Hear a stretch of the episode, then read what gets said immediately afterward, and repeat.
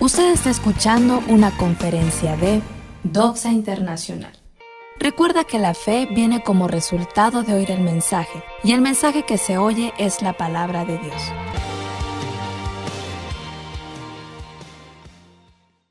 Todos nosotros atravesamos para un joven pastor perder un montón de gente, éramos tal vez 25 y perdimos 10 o 12 o 15, tener una división para un pastor es algo terrible, es lo peor que le puede pasar a un líder, eh, fracturar la iglesia o tener divisiones o murmuraciones y pleitos internos. Eso no, no, no, es lo correcto. Y produce una profunda depresión. Yo lo recuerdo como una de las etapas de mi, depresión. Yo sufrí depresión siendo muy joven.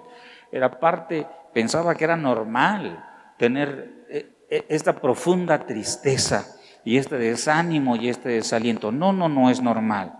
Y la Biblia nos enseña a nosotros cómo superar esos tiempos de crisis. Me ha tocado ministrar, por ejemplo, a familias cuando sufren la pérdida de un ser querido y caen en una profunda depresión, en una profunda tristeza.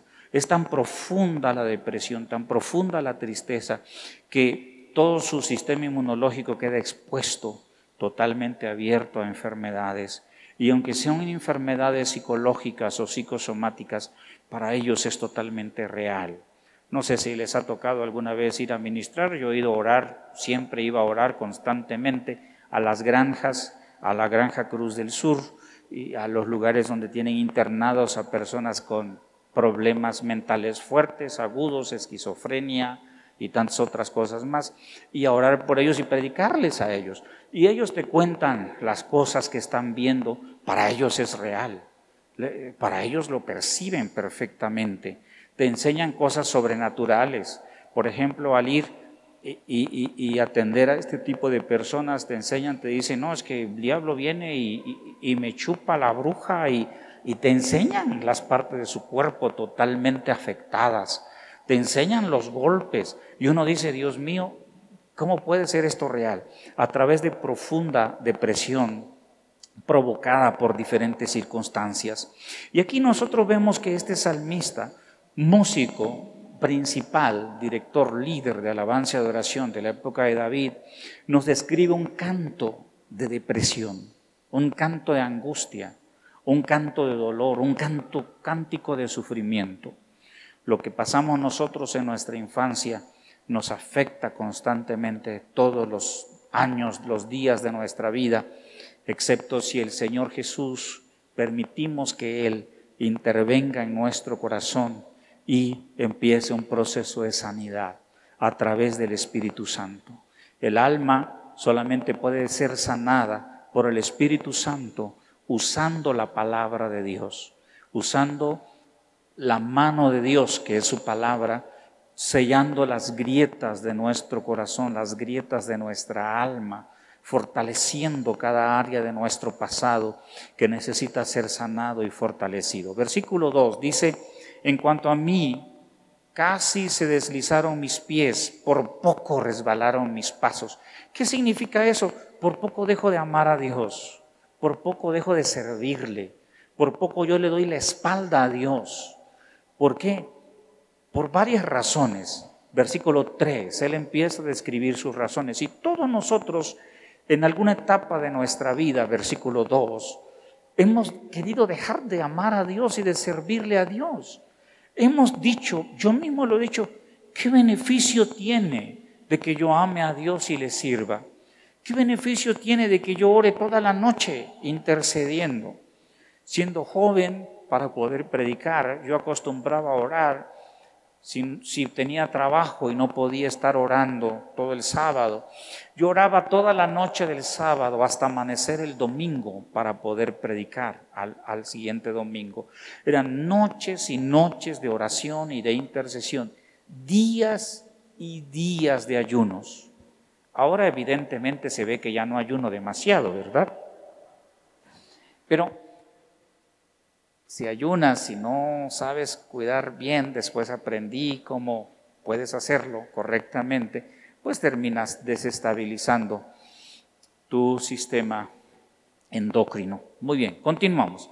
En cuanto a mí, casi se deslizaron mis pies, por poco resbalaron mis pasos, por poco me apartaba yo de Dios, porque estaba yo desesperado, deprimido, sin trabajo quizás, pasando una crisis financiera quizás en la familia, pasando crisis con mis hijos adolescentes, pasando crisis en mi matrimonio con mi esposo, con mi esposa, pasando circunstancias difíciles en mi vida, eh, sufriendo la pérdida de un ser querido y clamando a Dios por una sanidad y parece que Dios no oye, ni escucha, ni responde, ni nada.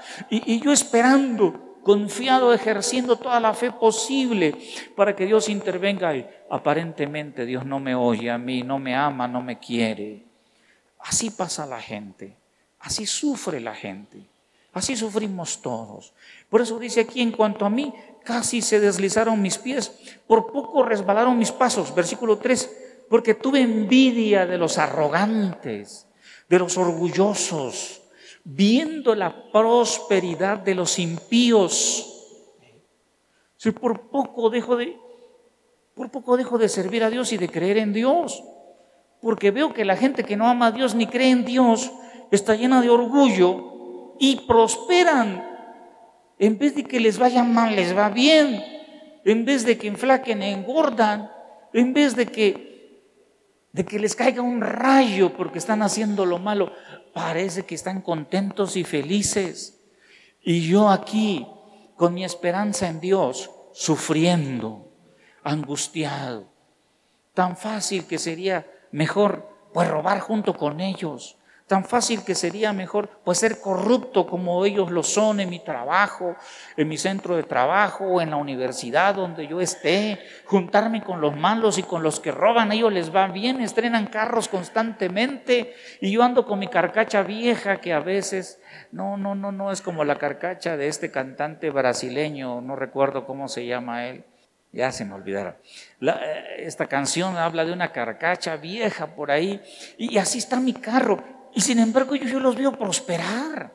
Veo que se meten de políticos y les va bien, roban y roban y roban y siguen robando.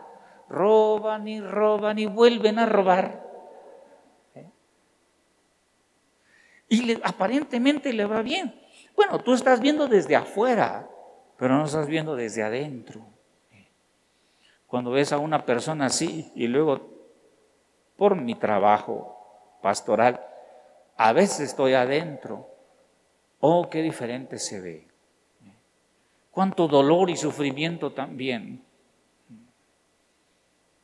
Cómo recuerdo la crisis que pasó un gobernador oaxaqueño, conocido de nosotros, entre muchas crisis. Pero fue una crisis tremenda. Porque tuve envidia de los arrogantes, viendo la prosperidad de los impíos porque no tienen congojas por su muerte, no se preocupan de la muerte, ni quieren pensar en ella. Parece que nunca les llegará la muerte, pues su vigor está entero. Ellos están fuertes, yo estoy enfermo. Ellos se ven vigorosos y yo cada día me debilito con esta tristeza y esta depresión y esta angustia y este desánimo en mi corazón y este desaliento en mi corazón. Que pienso que amar a Dios no tiene ningún sentido, que servir a Dios no tiene, no, no hay ningún beneficio en servirle, que le va mejor cuando no sirves a Dios que cuando sirves a Dios. Todos lo pensamos, yo también lo pensé, quizás yo soy muy pecador o muy carnal, más carnal y pecador que ustedes, porque así dice la Biblia que siempre agarra a los peores para que los levante, dicen, para que no se enorgullezcan y vean que yo soy y no es Él. Yo soy así, yo sí. En alguna etapa de mi vida yo lo he sentido. Yo he dicho, pues yo sirvo a Dios, yo lo amo, yo estoy sufriendo siempre. Esto no es correcto, no está bien. Lo mismo le pasó a Asaf. Dice, por poco mis pies. En cuanto a mí casi se deslizaron mis pies, por poco resbalaron mis pasos. Y, y a esto aunado a que con la depresión todo lo vemos negro, todo lo vemos oscuro, todo lo vemos terrible. Versículo 5, no pasan trabajos como los otros mortales, ni son azotados como los demás hombres. ¿eh? No trabajan tanto y prosperan. Y nosotros trabajamos y trabajamos y trabajamos y trabajamos y trabajamos. Oye, llevo muchísimos años trabajando. Pues tienes que seguir trabajando hasta que ya no puedas trabajar. Y trabajar y trabajar, pues si no trabajamos, no comemos, así de simple. Y trabajar y seguir trabajando y seguirle dando. Eh, pero ellos dicen, no pasan trabajos como los otros mortales, ni son azotados como los demás hombres, no, no, no sufren el azote del sufrimiento de los demás hombres. Este tipo de personas que nosotros vemos por fuera exitosísimos, parece que están, vienen blindados, como dijera alguien. Algunos nacen con estrella, otros nacemos estrellados. Y luego agachaba la cabeza y decía, yo soy de los que nacieron estrellados. Yo pensaba que dijera, yo nací con estrella. No, yo soy de los que nacieron estrellados, ¿no? Y así, nosotros, tengo el caso de un amigo mío, él reside en Santa Ana, en California ahorita, hace muchos años que vive allá. Un hombre de Dios, precioso, querido por nosotros, amigo de varios de nosotros, intenso, apasionado en servir a Dios, un hombre que no se calla nunca, siempre está hablando, hablando, hablando, hablando de día, de noche, de madrugada. Lo invitaba yo a viajes donde estábamos abriendo iglesias en esos años, siendo yo muy joven, él también. Era apasionado intenso. Varios de ustedes se les compartió la palabra. Tuvo que emigrar a los Estados Unidos. Sufrió una lesión en el trabajo en su mano derecha. Eh, la, la, muñeca de la mano y algunos otros huesos más de la mano, pero esencialmente la muñeca en la mano, le quedó totalmente destrozada, de tal manera que no la podía mover. Y una de las preguntas que él me hacía, ¿por qué a mí me pasa esto si yo amo a Dios?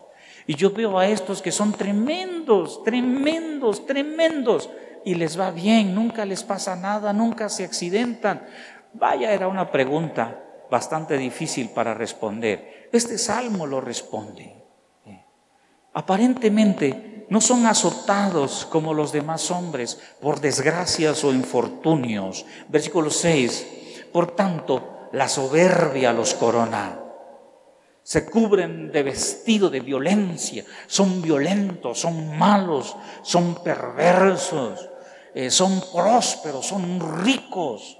Versículo 7 los ojos se les saltan de gordura, logran con creces los antojos de su corazón, se mufan y hablan con maldad de hacer violencia, hablan con altanería, ponen su boca contra el cielo, es decir, blasfeman en contra de Dios, maldicen a Dios, son blasfemos, su lengua pasea la tierra yo me preguntaba, decía, ¿qué quiere decir con, tu lengua pasar la tierra? Hablan mal de todos, critican a todas las personas, son con un corazón perverso, malo, y sin embargo son prósperos, pujantes, negocio que emprenden negocio que prospera, eh, eh, trabajo que emprenden trabajo que sale adelante, y sin embargo nosotros de 10 empresas que ponemos, a veces las 10 fracasan y tenemos pérdidas. Versículo 10. Por eso Dios hará volver a su pueblo aquí, y aguas en abundancia serán extraídas para ellos, para su pueblo. Y dicen, ¿cómo sabe Dios? ¿Y hay conocimiento en el Altísimo?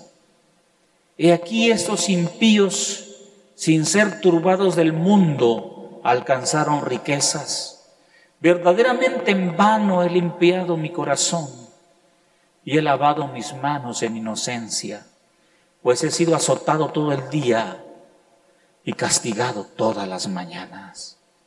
Repito, verdaderamente en vano he limpiado mi corazón y lavado mis manos en inocencia. Un hombre recto, un hombre justo, un hombre que ama a Dios, un hombre bueno.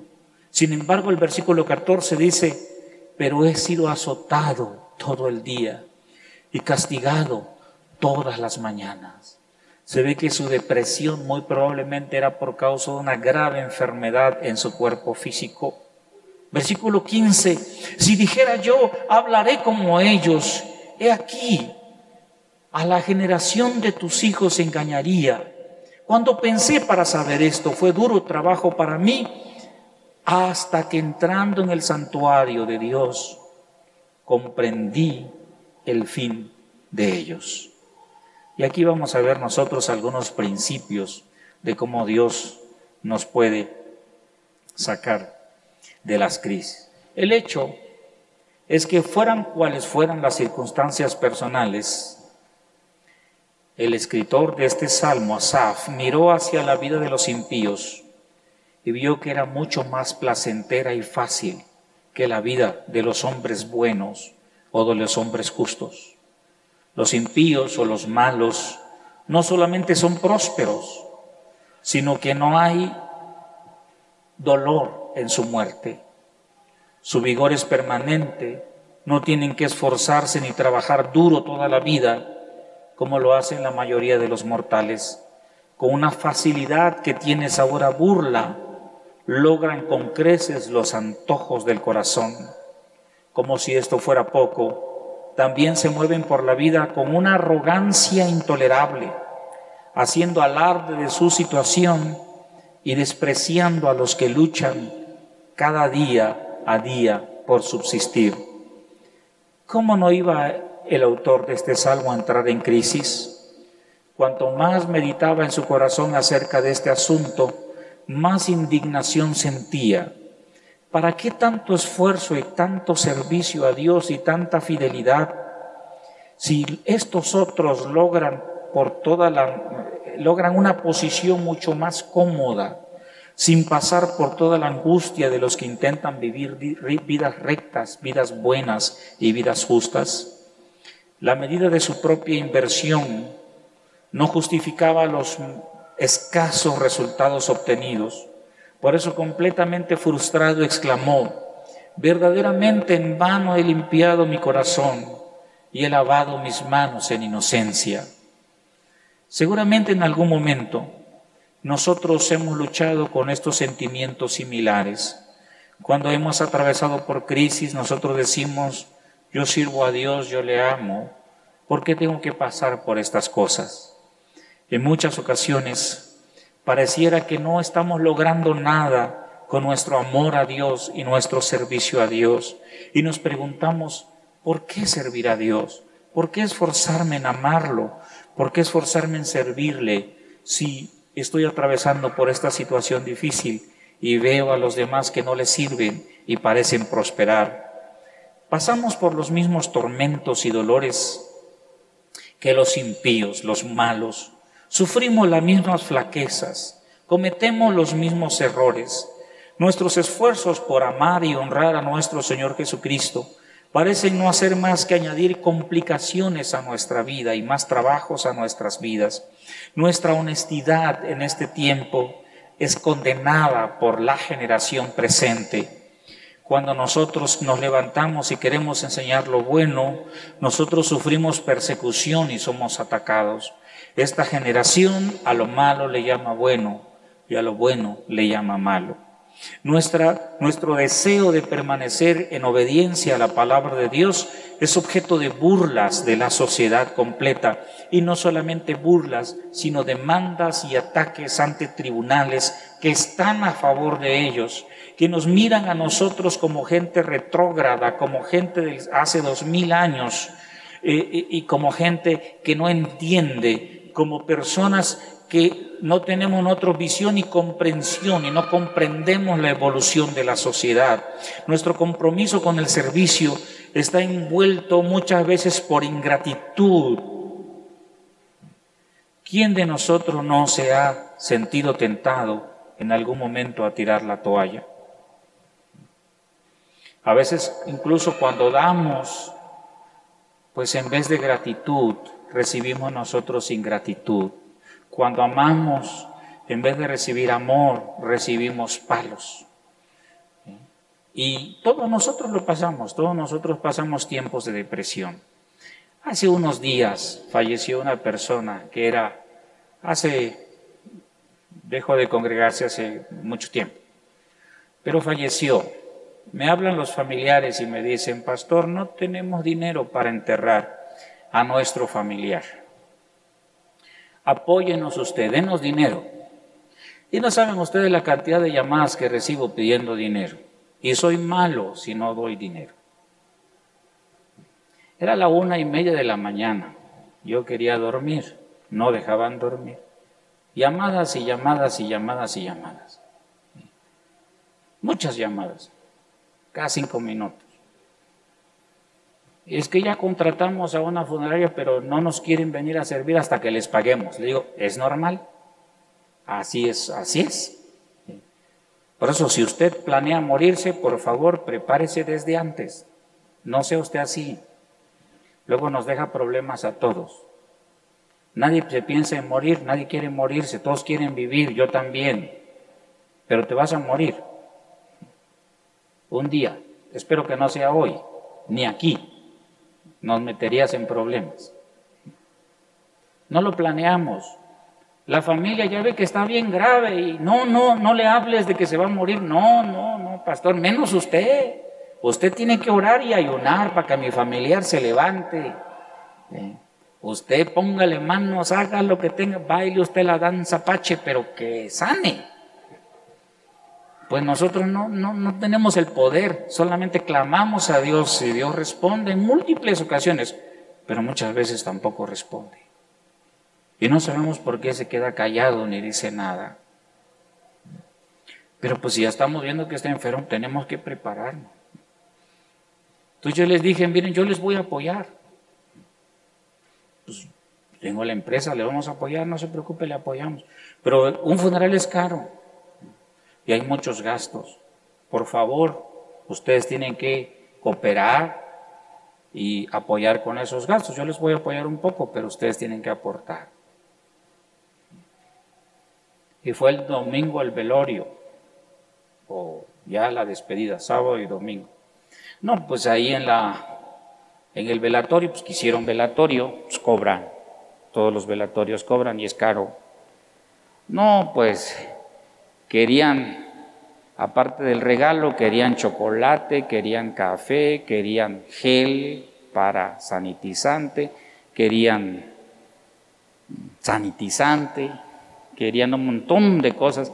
Y pues me estaba hable y hable el velatorio y me decía, oiga, señor, pues este, fíjese usted a quiénes mete porque ya no los aguantamos, estamos a punto de llamar a la policía y correrlos. Es gratis, yo los estoy apoyando yo. Ellos hablando mal y mal y mal y mal en contra mía y en contra de la casa. Pues, cuando tratamos de no molestar a la iglesia, lo mínimo la iglesia tiene sus propios gastos, nosotros cuando podemos dar lo damos con todo el corazón, pero esperamos nosotros también que haya gratitud de parte de. Por eso si usted se va a morir, prepárese desde antes. Compre usted su paquetito, váyalo pagando poco a poco, dos años. Tiene usted para pagar su paquete. Mira una caja chula de cedro, puede usted comprar desde antes. No que a la mera hora de la hora, pues ahí andan con problemas y dificultades. Yo me enojé, todavía molesto. No me debo de enojar porque soy el pastor y ustedes saben, el pastor no tiene emociones, es un robot. Ese no come, no duerme, no descansa, no tiene vacaciones. Ese nomás está diseñado para servir porque de gracia recibió, debe de dar de gracia. Estoy hablando en ironía. Obviamente sí, nos cansamos, comemos, tenemos una mujer que también pide dinero, también pide para su ropita. Ya los hijos están grandes, pero cuando estaban chiquitos también tomaban leche. No, tengo uno que le gustaba mucho el chocomil. Sí, me explico, amados. Por eso nosotros, este hombre dice aquí, ¿qué, qué es lo que he recibido yo cuando he amado y servido? He recibido ingratitud, reproches, traiciones. Así dice él, no yo. Por eso está deprimido, está triste. Y dice, ¿qué, beneficio tiene servir a Dios? ¿Qué, ¿Qué diferencia hay entre los que le sirven y los que no le sirven? Ah, el Espíritu Santo le contesta. Por eso cuando él está más deprimido en esta canción que él escribe, dice, en vano he limpiado mi corazón y he lavado mis manos en inocencia, en vano. En vano, porque los demás les va bien y son malos. Y yo he querido ser bueno y me va mal. Y él es la historia de muchos de nosotros. Tú te quieres portar ya bien en la casa porque antes te portabas mal, ya, ya, ya, ya me volví cristiano, ya el pastor ya, ya me regañó, ya me voy a portar bien, mujer. No, entonces te va peor. Entonces hasta la suegra te quiere mandar, pero bueno, esa es otra historia, no lo vamos a tocar hoy. Y dice, Cuando, versículo 6, cuando pensé para saber esto fue duro trabajo para mí. Versículo 17, hasta que entrando en el santuario de Dios comprendí el fin de ellos. Entrando en el santuario de, Dios, Dios le habló y le dijo los beneficios de servirle a Él. Y que hay una diferencia entre el malo y el bueno entre aquel que quiere hacer lo malo y que sigue haciendo lo malo y el hombre bueno que hace lo bueno. Una gran diferencia. Dios le habló, versículo 17, hasta que entrando en el santuario de Dios comprendí el fin de ellos. Versículo 18, ciertamente los has puesto en deslizaderos, en asolamientos los harás caer. estos, estos malos parecen como los espinos que crecen y reverdecen y, parece que... Y tú estás aquí pequeñito y sin tener fruto y sin dar fruto. Pero esos espinos déjalos crecer, que llegará el agricultor y les va a buscar el piecito, les buscas el pie y luego viene el corte y son quemados, dijo Jesús. Son echados fuera. Por eso aquí dice, ciertamente los has puesto en deslizaderos, en asolamientos los harás caer. ¿Cómo han sido asolados de repente? Perecieron, se consumieron de terrores, como sueño del que despierta. Así, Señor, cuando despertares, menospreciarás su apariencia. ¿Qué quiere decir esto? El hombre malo, cuando tú lo miras desde afuera, parece que está rozagante, próspero, bendito. El hombre malo, no estoy hablando del hombre rico únicamente. Hay ricos que son hombres buenos y que aman a Dios y que utilizan sus recursos para hacer una bendición para muchos.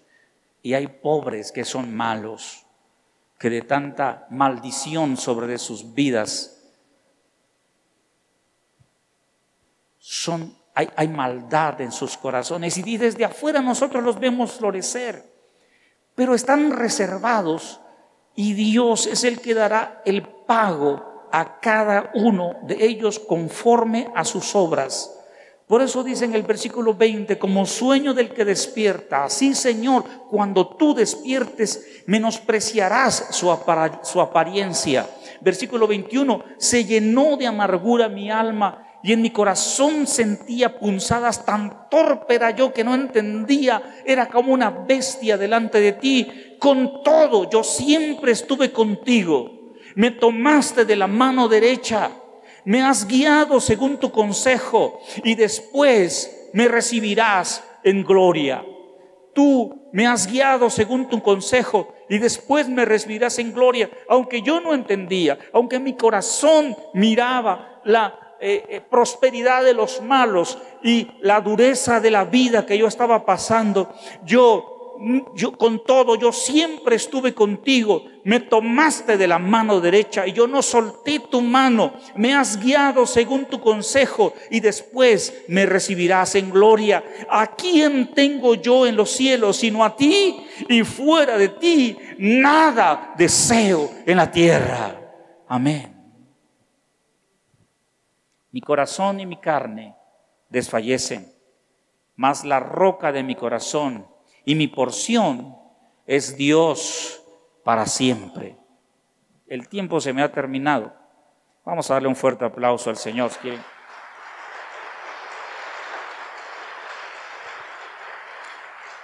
Pero les voy a pedir unos minutitos más porque necesito terminar la idea, que es el culminar esto. ¿A quién tengo yo en los cielos sino a ti? Y fuera de ti nada deseo en la tierra. Mi carne y mi corazón desfallecen, mas la roca de mi corazón y mi porción es Dios para siempre. Porque he aquí, los que se alejan de ti van a perecer. Tú destruirás a todo aquel que de ti se aparta. Pero en cuanto a mí, el acercarme a Dios es el bien. He puesto en Jehová el Señor mi esperanza para contar todas tus obras.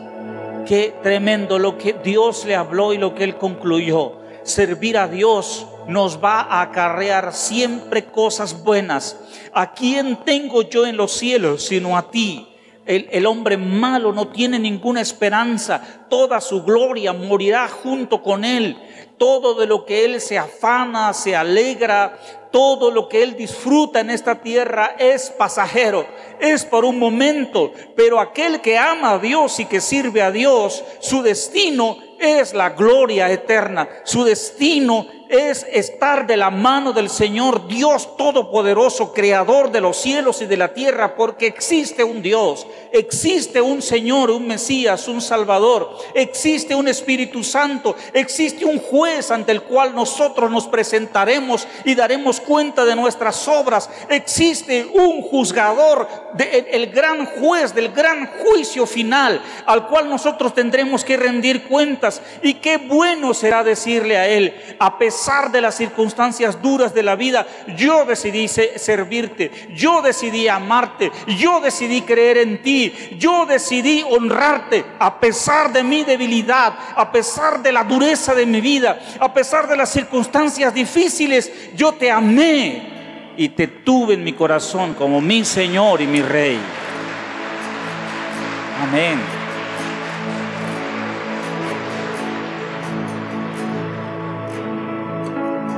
El salmista nos, muestra el camino a seguir. Entró al santuario de Dios. Ahí, en la presencia de Dios, entendió que su perspectiva estaba seriamente limitada por su condición de hombre. Dios lo llevó a otro nivel, el plano de las cosas eternas, el nivel eterno. Nuestras vidas no están limitadas a nuestro paso peregrino y fugaz por esta tierra. Nuestras vidas son más altas que solamente los años que nosotros viviremos aquí. Fue en este momento que este autor de este salmo pudo entender el fin de ellos, el fin del hombre malo, el fin de aquel que le da la espalda a Dios, el fin de aquel que juzga únicamente con ojos terrenales y vio cuán cerca estaba de una decisión fatal. Él mismo, al mirar solamente lo que podían sus ojos ver, sin alzar los ojos al cielo y mirar la cruz en la que el Señor Jesucristo fue crucificado, en la que su sangre fue derramada, en la que su frente fue coronada con una corona de espinas, en la que sus brazos y sus piernas fueron perforados por clavos zarrosos para mostrar el amor de Dios, para que nosotros tengamos un camino amplio y vivo para llegar al Padre, abrazar al Padre y decirle, soy tu hijo, por cuanto he creído en el Señor Jesús y he decidido hacer lo bueno en mi vida. A pesar de la dureza de mi vida, he decidido hacer lo bueno, no decidí hacer lo malo. Por esta razón exclamó con gratitud al principio de este salmo, casi se deslizaron mis pies, por poco resbalaron mis pasos, pero Dios en su amor me tomó de su mano, me evitó que yo cayera y me puso en el camino correcto. Este salmo, amén.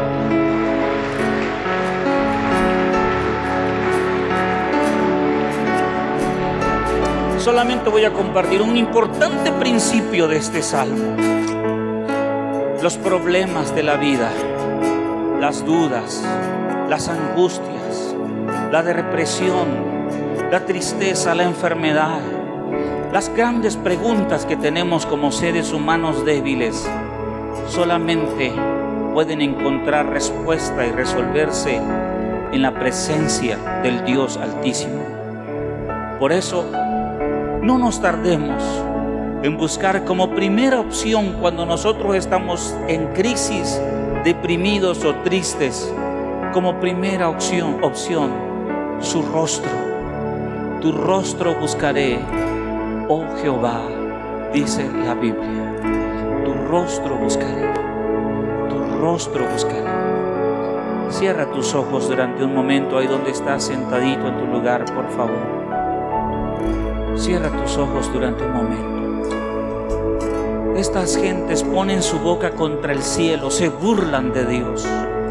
Y se burlan de aquellos que hemos decidido amar a Dios y creer en un Dios único, eterno y verdadero, autor y creador de los cielos y de la tierra. Y se requiere menos fe que creer que todo salió espontáneamente. Creemos que con su palabra fueron constituidos los cielos y la tierra, de modo que lo que se ve fue hecho de lo que no se veía. Creemos en que todos nosotros hemos sido pecadores, somos malos por naturaleza, sin embargo, por la gracia de nuestro Señor Jesucristo, nuestros ojos se han fijado en Él y hemos decidido tomar un camino bueno aunque tropezamos y caemos, nos levantamos y volvemos a retomarlo, porque nos tomamos de su mano, porque Dios es un Dios bueno y su Hijo Jesús es un Salvador de amor, es un Salvador bueno, misericordioso, lento para la ira y grande en misericordia. Alzaré mis ojos a los montes. ¿De dónde vendrá mi socorro? Mi socorro viene de Jehová, que hizo los cielos y la tierra. Que en esta mañana, si tú no has decidido caminar de la mano de Jesús, tú puedas tomar su mano, como este salmista lo dice en este salmo, que debes de volver a leerlo en casa y repasarlo de nuevo, porque te ayudará, te sostendrá, te sustentará. Y si tú has sentido tentado por soltar su mano, no sueltes su mano la recompensa es maravillosa, eterna en los cielos. Su reino nunca tendrá fin. Señor, te damos gracias en esta mañana.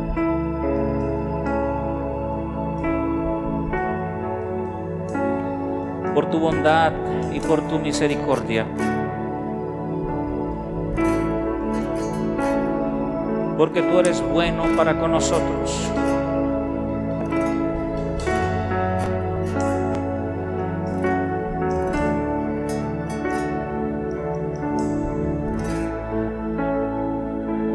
Porque nunca decayeron tus misericordias, dice el libro de lamentaciones. Nuevas son cada mañana. Grande es tu fidelidad.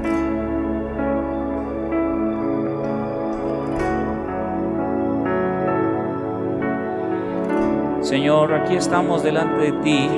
Te agradecemos profundamente por tu bondad para con nosotros.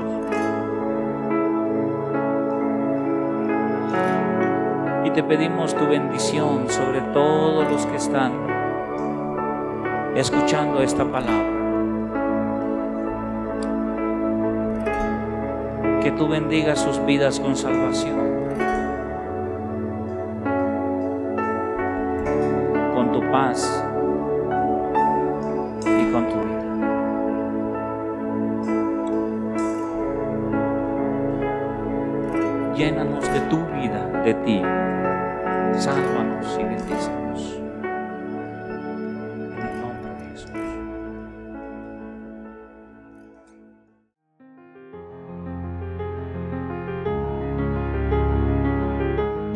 acompañarnos en otra conferencia de nuestra congregación, Doxa Internacional Casas Paternas. Síguenos en Facebook como Doxa Internacional Red. Hasta la próxima. Que la gracia de nuestro Señor Jesucristo sea con todos vosotros. Amén.